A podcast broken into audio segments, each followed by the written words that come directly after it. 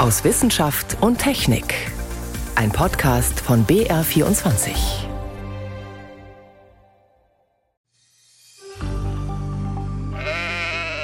Das klingt wie ein ganz normales Schaf. Aber das Tier, das hier blökt, ist vor 25 Jahren auf ungewöhnliche Weise zur Welt gekommen. Mehr dazu später. Außerdem stellen wir eine Art Batterie vor, die sich umweltfreundlich kompostieren lässt. Doch zuerst geht es um die Hitzewelle in Nordamerika, für die ist ziemlich eindeutig die Klimaerwärmung mitverantwortlich. Das sind drei unserer Themen heute. Am Mikrofon ist David Globig. Egal ob Starkregen für Überschwemmungen sorgt oder eine Hitzewelle für Rekordtemperaturen, immer wieder stellt sich dann dieselbe Frage. Ist der Klimawandel schuld an so einem extremen Wetterereignis? Lange haben Forscherinnen und Forscher darauf geantwortet, das kann man bei einem einzelnen Ereignis nicht sagen. Wir wissen nur, der Klimawandel wird dazu führen, dass so etwas häufiger vorkommt. Seit ein paar Jahren ist es jedoch möglich zu untersuchen, ob die Klimaerwärmung für bestimmte Wetterkapriolen gesorgt hat. Zum Beispiel jetzt für die extreme Hitzewelle in Kanada und im Norden der USA mit Dutzenden von Toten. Da haben Wissenschaftler diese Woche verkündet, ohne Klimawandel wäre das nicht passiert. Ich habe darüber mit meiner Kollegin Renate L. gesprochen, die diese neuen Forschungsansätze schon eine Weile verfolgt. Wie sicher sind denn heute solche Aussagen zu einzelnen Ereignissen? Ja, lange Zeit konnte man sowas überhaupt nicht sagen, weil das Wetter ein chaotisches System ist und vielen Einflüssen unterliegt. Ein Sommer ist verregnet, der nächste heiß, das ist an sich normal. Aber die heißen Sommer häufen sich und die Hitzewellen. Und es gibt jetzt eine neue Methode, die untersucht, welche Rolle dabei der Klimawandel spielt. Die heißt Attributionsforschung, man könnte sagen Zuschreibungsforschung auf Deutsch. Und es gibt ein Team, das World Weather Attribution Center, das solche Analysen noch dazu innerhalb sehr kurzer Zeit nach dem Wetterereignis veröffentlicht. Also dann, wenn tatsächlich noch die Frage im Raum steht, war das jetzt der Klimawandel? Da wurden Methoden entwickelt, die von anderen Forschern geprüft und akzeptiert sind. Das ist wichtig. Und dann wählt das Team Ereignisse, die besonders heftige Auswirkungen haben, zum Beispiel viele Tote, wie jetzt in Kanada. Und sucht dann weltweit Klimaforscher, die an so einer Studie kurzfristig mitarbeiten können. Jetzt haben die Wissenschaftlerinnen und Wissenschaftler das für die extreme Hitzewelle eben gemacht, die erst vor ein paar Tagen Kanada und die USA erfasst hat. Was ist dabei rausgekommen? Ja, die haben das innerhalb von einer Woche gemacht. Das ist fast unglaublich. Die haben Tag und Nacht gerechnet mit 21 verschiedenen Klimamodellen und kurz gesagt lassen sie diese Modelle für das Wetter im Juni 2021 in der betroffenen Region mit und ohne Klimawandel berechnen. Und das Ergebnis ist eindeutig. Ohne den Klimawandel wäre diese Hitzewelle praktisch unmöglich. Praktisch unmöglich bedeutet das, da gibt es doch noch irgendwelche Unsicherheiten? Naja, das Team sagt, es ist mindestens 150 Mal wahrscheinlicher durch den Klimawandel. Aber eigentlich wissen sie nicht, wie häufig sowas ohne Klimawandel vorkommen könnte, weil das dann so extrem selten wäre, dass es dafür gar keine Statistik gibt. Die Temperaturen waren bis zu 5 Grad höher als je zuvor, also weit außerhalb des normalen Spektrums. Sowas gab es einfach noch nie. Zum Vergleich, 2019 in Europa waren es ein oder zwei Grad mehr als je zuvor. Und es traf jetzt auch eine Gegend, die auf solche Hitze nicht eingestellt ist. Zum Beispiel gibt es in keiner amerikanischen Stadt so wenige Klimaanlagen wie Seattle, nahe der kanadischen Grenze, wo es auch extrem heiß war. Aber es gibt schon noch einige offene Fragen. Eine Woche war letztlich doch nicht genug. Das Team kann zum Beispiel noch nicht sagen, warum genau es zu dieser extremen Hitzewelle kam. Und welche Möglichkeiten kommen da in Frage? Also die erste ist eigentlich die klassische Erklärung. Das Zusammentreffen mehrerer ungünstiger Einflüsse, die ohnehin heißes Sommerwetter noch heißer machen. In dem Fall war es vorher sehr trocken, aus den Böden verdunstet also kein Wasser und das hätte ja einen kühlenden Effekt. Die zweite Möglichkeit ist sehr viel beunruhigender, nämlich dass schon ein relativ geringer Klimawandel durch komplexe Zusammenhänge extreme Auswirkungen haben kann. Das nennt man nicht lineare Zusammenhänge. Der Jetstream könnte eine Rolle spielen, dieses Starkwindband in großer Höhe. Das hat sich durch den Klimawandel verändert, das weiß man schon, und führt immer wieder zu extremem Wetter, auch bei uns. Das Team betont aber, dass sie diesen Punkt noch genau untersuchen müssen. Dafür hat die Zeit nicht gereicht. Derzeit ist das nur eine Hypothese. Aber sicher ist ja, solche Ereignisse sind durch den Klimawandel wahrscheinlicher. Wir hatten ja auch bereits einige heiße Jahre. Heißt das, wir müssen uns hierzulande ebenfalls auf sowas einstellen? Ja, das zeigen ja die Studien der Attributionsforschung in den letzten Jahren. Zum Beispiel die Hitze 2018 und 2019 in Mittel- und Nordeuropa, 2017 im Mittelmeerraum. Das wurde untersucht und in allen Fällen hat der Klimawandel einen Einfluss gehabt. Hitzewellen und Dürre sind die häufigsten und markantesten Folgen des Klimawandels und sie haben viele Todesopfer zur Folge. 2003 war es ja in Europa schon mal so extrem heiß, da spricht man heute von 70.000 Toten. Inzwischen sind wir aber besser vorbereitet auf sowas. Es gibt zum Beispiel mehr Klimaanlagen in Altenheimen. Gut, besser vorbereitet, aber wie sieht Ihr Fazit letztlich aus? Was kommt da tatsächlich auf uns zu? Ja, wenn man sich überlegt, derzeit haben wir eine 1,2 Grad höhere Durchschnittstemperatur weltweit als vor der Industrialisierung. Und der Klimawandel findet statt, von Jahr zu Jahr mit immer größerer Wucht. Und die Aussichten sind noch schlimmer. Mit einer Erwärmung um 2 Grad könnte sowas wie jetzt in Kanada im Jahr 2050 alle fünf bis zehn Jahre vorkommen. Und ob wir die 2 Grad schaffen, das kann man ja durchaus bezweifeln. Mit den derzeit geplanten Maßnahmen schaffen wir es auf jeden Fall nicht. Und das heißt, extreme und man kann schon sagen tödliche Hitze wird dann in wenigen Jahrzehnten fast an der Tagesordnung sein. Die Hitzewelle in Nordamerika hat darauf schon mal einen Vorgeschmack gegeben. Das waren Einschätzungen von Renate L. Wer in den vergangenen Monaten einmal mit dem Impfstoff von AstraZeneca geimpft worden ist, wusste bis vor kurzem nicht, wann und mit welchem Präparat es denn weitergehen soll. Vor ein paar Tagen haben sich Bund und Länder nun für eine sogenannte Kreuzimpfung ausgesprochen. Personen, die bei der Erstimpfung das Vakzin von AstraZeneca erhalten haben, sollen also möglichst bald eine Zweitimpfung mit einem mRNA-Impfstoff von BioNTech oder Moderna bekommen. Die Gesundheitsministerien folgen damit einer Empfehlung der Ständigen Impfkommission. Schon Mitte Mai hatte eine Studie gezeigt, wie gut das mit dem Präparat von BioNTech funktioniert. Aber wie sieht es mit anderen Kombinationen der unterschiedlichen Impfstoffe aus, die inzwischen in den Kühlschränken der Praxen und Impfzentren lagern? Johannes Rostäuscher berichtet. Verschiedene Impfstoffe zu kombinieren kann eine ziemlich gute Idee sein. Unter anderem, weil unterschiedliche Impfstoffe auch verschiedene Akteure unseres Immunsystems in Stellung bringen. Zwei Beispiele. Erstens die Antikörper, die von Anfang an die Infektion verhindern sollen. Die werden besonders gut von den mRNA-Impfstoffen angeregt, also von BioNTech und Moderna. Zweitens die T-Killerzellen, Teil der sogenannten zellulären Immunantwort. Sie bringen Zellen um, die bereits vom Virus befallen sind und verhindern so, dass sich die Krankheit weiter ausbreitet. Christine Dahlke, Impfforscherin am Universitätsklinikum Hamburg-Eppendorf. Wenn man sich die T-Zellantworten anguckt, die ja sehr viel langanhaltender sind als die Antikörperantworten die auch nicht so abhängig sind von den Varianten. Und da konnte gezeigt werden, dass bei einer Erstimpfung mit AstraZeneca, wenn man dann mit BioNTech auffrischt, dass die T-Zell-Antworten sehr viel besser sind. Und daher denke ich, dass die Kombination gut ist, um einmal gegen die Infektion zu schützen, aber auch für den Krankheitsverlauf sehr viel besser ist. Die bereits erprobte und jetzt empfohlene Kombination AstraZeneca-BioNTech bringt also eine bessere Antwort der T-Killerzellen. Und das ist nicht alles. Auch bei der Antikörperreaktion ist die Kombination offenbar sehr gut. In einer aktuellen Studie aus Oxford hat die Kombi den Versuchsteilnehmern zehnmal so viele Antikörper beschert wie zwei Spritzen AstraZeneca. Selbst wenn man die Reihenfolge umdreht, also erst BioNTech, dann Astra, bringt es noch fünfmal so viel. Das ist immunologisch gesehen jetzt keine Seltenheit. Also wir machen andere Impfungen auch mit zwei verschiedenen Impfstoffen und von daher ist das jetzt nicht das erste Mal, dass man sowas beobachtet. Sagt Carsten Watzel, Professor für Immunologie in Dortmund. Watzel ist überzeugt, dass man diese Erkenntnisse auf weitere Kombinationen übertragen kann. Zum Beispiel AstraZeneca mit Moderna. Bislang spielt das Präparat bei uns noch keine allzu große Rolle. Nur 9 Prozent der in Deutschland verimpften Dosen kommen von dem amerikanischen Hersteller. Das dürfte sich aber voraussichtlich bald ändern. Im dritten Quartal wird hier mehr erwartet. Christoph Spinner, der Pandemiebeauftragte am Klinikum rechts der ISA in München, zeigt sich sicher, dass die Kombination problemlos funktioniert. Wir können zumindest theoretisch nach allem, was wir heute wissen, davon ausgehen, dass es keine große Rolle spielen dürfte, ob Zweitimpfung mit BioNTech oder Moderna durchgeführt wird. Und tatsächlich wird das in Deutschland in den Impfzentren ja bereits so gelebt.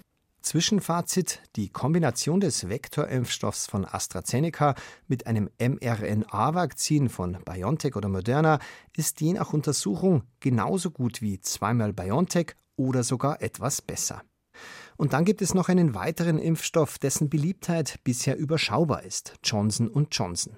Nur dreieinhalb Prozent der in Deutschland verabreichten Dosen kommen von der US-Firma obwohl hier sogar nur eine Spritze genügt. Das Problem, das Johnson Johnson Präparat schützt im Vergleich zu den anderen deutlich weniger vor Ansteckung.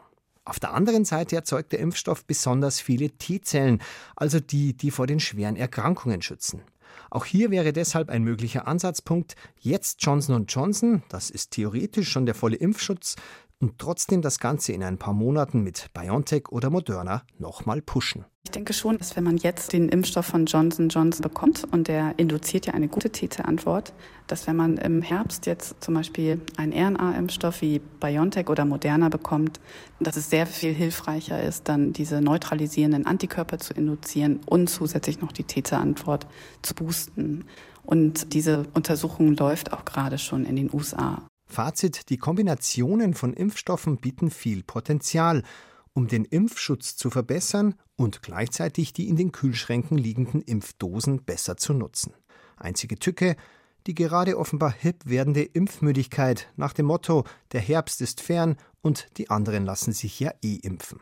Christine Dahlke. Besonders die Erwachsenen sollten sich bitte jetzt impfen und auch verhindern, dass Kinder und Jugendliche betroffen sind. Also ich glaube, die Erwachsenen sind jetzt am Zug. Wie geht es weiter mit der Kombination unterschiedlicher Corona-Impfstoffe? Ein Beitrag von Johannes Rostäuscher war das. Sie hören BA24 am Sonntag aus Wissenschaft und Technik. Heute mit David Globig. Es war schon ziemlich ungewöhnlich, als vor 25 Jahren ein Schaf auf den Titelseiten von Zeitungen und Zeitschriften auftauchte. Klonschaf Dolly aus Schottland. Es war das erste Säugetier, das Forscher aus einer ausdifferenzierten, einer sozusagen erwachsenen Körperzelle eines anderen Schafs erzeugt hatten. Geboren wurde Dolly am 5. Juli 1996. Als die Öffentlichkeit einige Monate später durch einen wissenschaftlichen Artikel in der Zeitschrift Nature vom gelungenen Klonexperiment erfuhr, da war das für viele ein Schock. Schafft sich der Mensch jetzt eine Natur nach Maß? Doch was hat sich in einem Vierteljahrhundert tatsächlich daraus entwickelt? Michael Lange hat nachgefragt. Nie zuvor hat ein einzelnes Tier so viel ungläubiges Staunen hervorgerufen, aber auch für große Besorgnis gesorgt wie Dolly, das geklonte Schaf. 1996 hatten Wissenschaftler in Schottland erstmals im Labor ein Säugetier erschaffen, als Kopie eines früheren Lebewesens. Viele Biologen und Tierzüchter hatten nicht mit diesem Durchbruch gerechnet.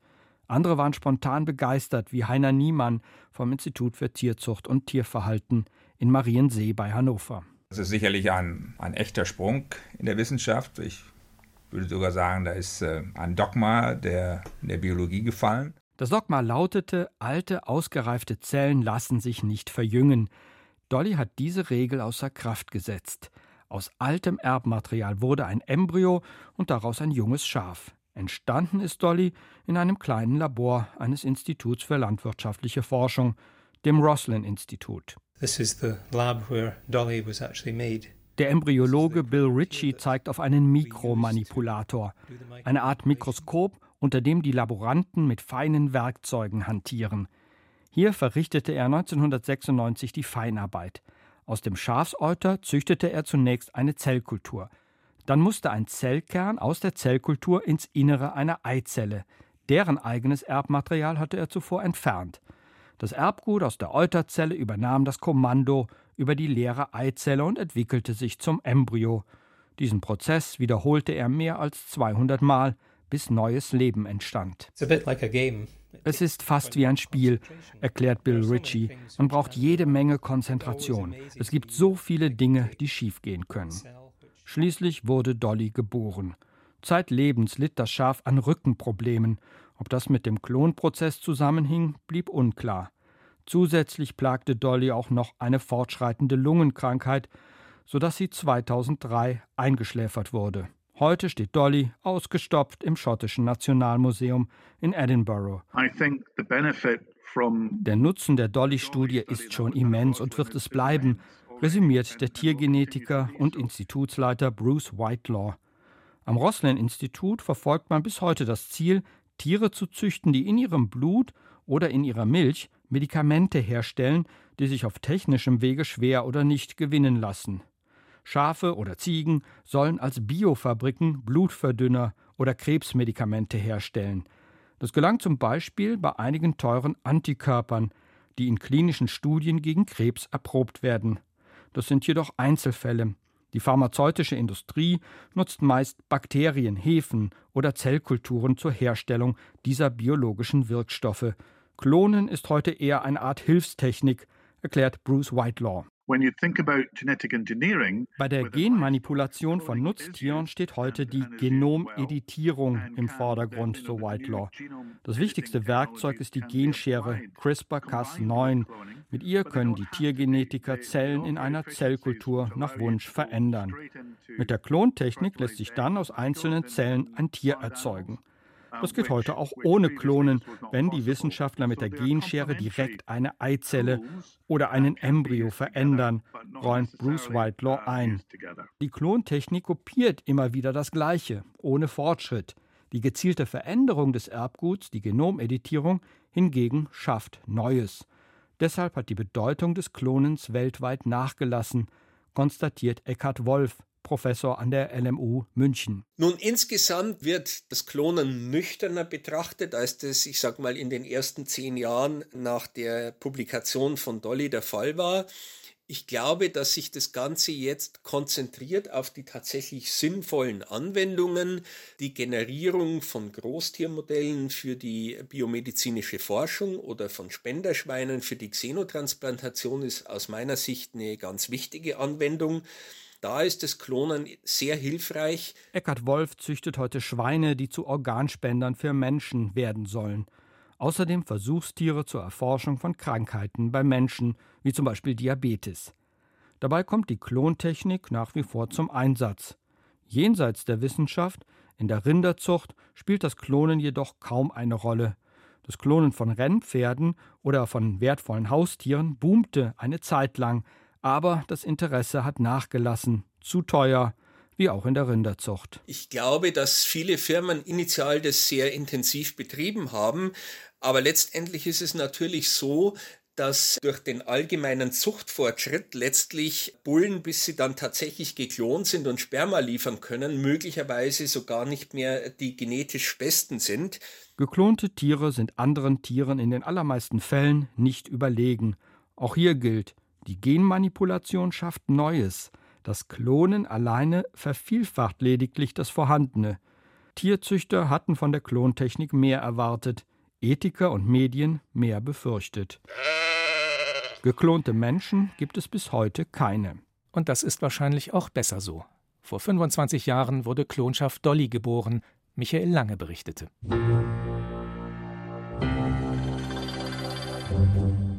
Wenn Einwegbatterien oder Akkus ausgedient haben, dann gehören sie in spezielle Sammelbehälter und nicht in den normalen Hausmüll. Es stecken einfach zu viele problematische Substanzen in den Stromspeichern, die sich andererseits gut recyceln lassen.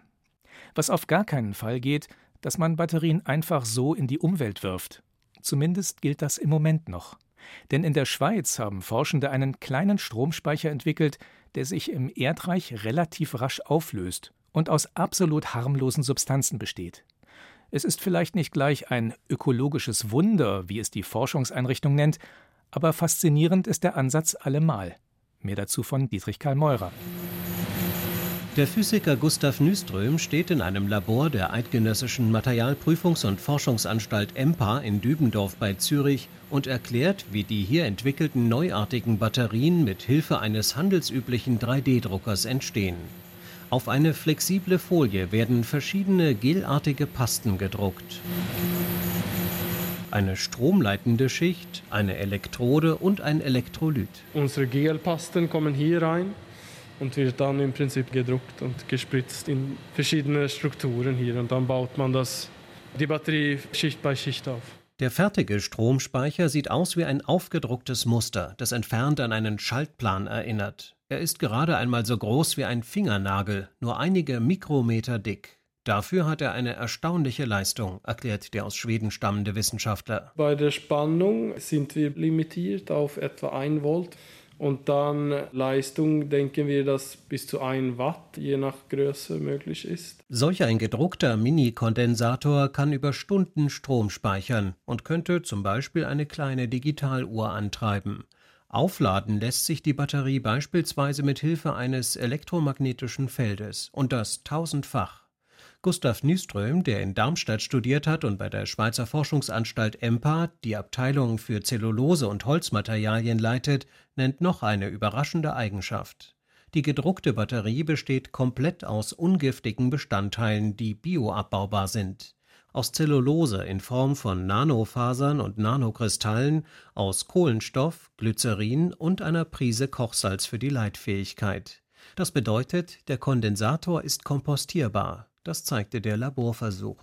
Und dann haben wir gesehen, dass nach etwa 60 Tagen bleibt nur äh, einzelne Kohlenstoffpartikel übrig und die würden sich auch über längere Zeit dann abbauen. Als ökologisches Wunder preist die Schweizer Forschungsanstalt EMPA die kompostierbare Batterie an. Physiker Gustav Nyström sagt bescheiden: Wir sind sehr begeistert davon. Und er verweist auf die Anwendungsmöglichkeiten, etwa als Stromlieferant für Sensoren für die Überprüfung von Paketen während des Versandwegs. Das könnte zum Beispiel im Zusammenhang mit Logistik sein, so intelligente Verpackungen wo man Sensorik integrieren möchte. Zum Beispiel möchte man Temperatur monitorieren oder Feuchtigkeit monitorieren, um, um, um eine äh, Sendung zu prüfen. Auch in der Landwirtschaft oder in der medizinischen Labordiagnostik könnten die Mini-Batterien zum Einsatz kommen. Als Ersatz für große Akkus, etwa in E-Autos, eigne sich die Technologie allerdings nicht, sagt der Physiker. Auch dauere es wohl noch ein paar Jahre, bis der kompostierbare Zellulosekondensator serienreif ist. Aber es funktioniert wirklich gut. Ein kleiner Stromspeicher, der sich im Boden zu harmlosen Resten zersetzt. Dietrich Karl Meurer hat ihn vorgestellt. So viel aus Wissenschaft und Technik. Am Mikrofon war David Globig.